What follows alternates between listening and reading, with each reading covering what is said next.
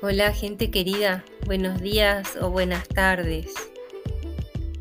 Hoy vamos a compartir un artículo que había quedado pendiente sobre la herramienta CRISPR que sirve para editar genes y se llama así, la herramienta CRISPR aumenta los niveles de VE3A relacionada con el síndrome de Angelman en ratones. Una forma modificada de CRISPR-Cas9 restaura la expresión de VE3A, el gen mutado en el síndrome de Angelman, sin cortar el ADN, según un nuevo estudio no publicado realizado con ratones y neuronas humanas. Apunta a un enfoque de terapia génica que es potencialmente más seguro que las herramientas CRISPR convencionales que funcionan a romper cadenas de ADN, dicen los investigadores. Las terapias para el síndrome de Angelman están en el horizonte, dice el investigador del estudio Justin Walter, becario postdoctoral en la Universidad de Carolina del Norte en Chapel Hill, quien trabaja con Mark Sirka y Jason Stein. Walter presentó los hallazgos el 14 de mayo en la reunión anual de la Sociedad Internacional para la Investigación del Autismo.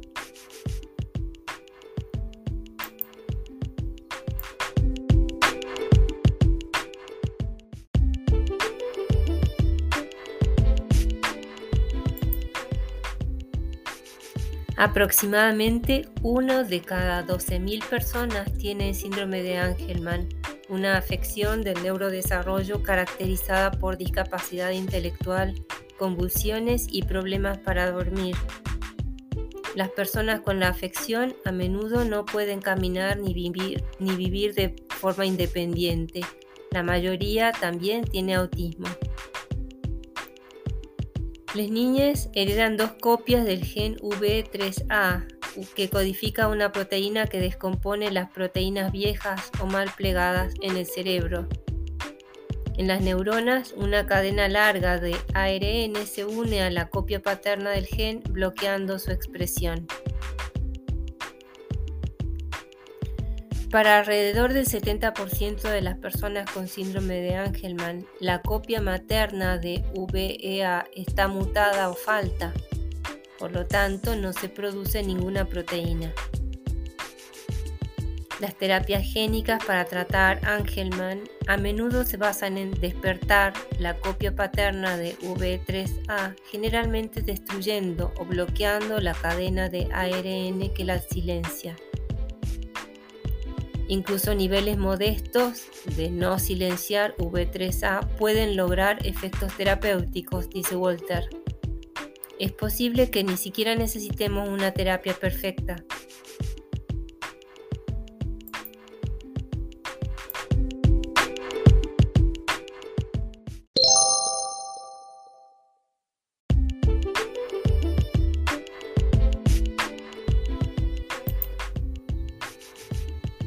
Hasta el momento, la FDA de Estados Unidos ha otorgado la aprobación a 11 terapias génicas basadas en virus adeno-asociados, según un editorial publicado el 9 de mayo en Nature Biotechnology.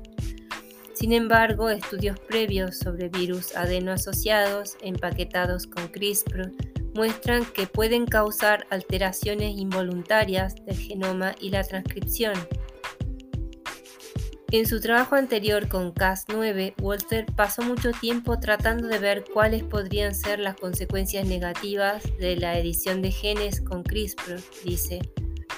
Buscamos evidencia de daño en el ADN, mutaciones fuera del objetivo en otros sitios del genoma, neuroinflamación y otros efectos secundarios, pero no vimos ninguna evidencia de ninguno de estos.